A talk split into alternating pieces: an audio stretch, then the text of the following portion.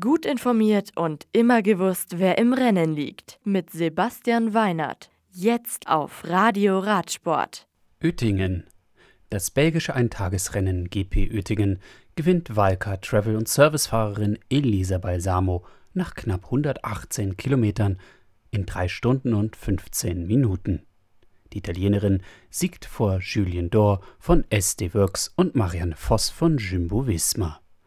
Lisa Klein kommt als beste Deutsche auf Rang 12, nur 11 Sekunden nach dem ersten großen Feld ins Ziel.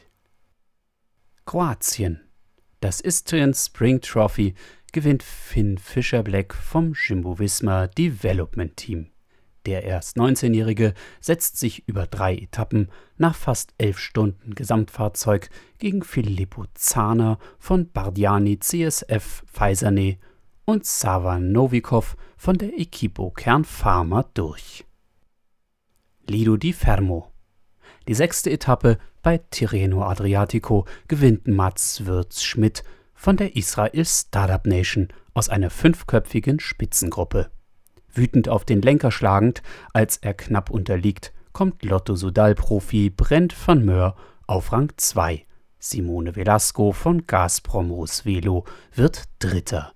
Am Dienstag geht es im Einzelzeitfahren noch einmal gegen die Uhr, ehe der Gesamtsieger feststeht.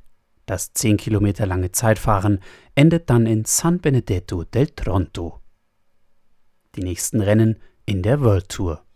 Neben dem zurückliegenden Paris-Nizza und dem beinahe zu Ende gegangenen Tirreno Adriatico können die Profis auch bei der Ronde van Drenthe in den Niederlanden dem Danitno Körse Körse in Belgien und dem Grand Prix de Denain Port du Hainaut in Frankreich zeigen, wer in Sachen Eintagesrennen die Woche die Nase vorne hat.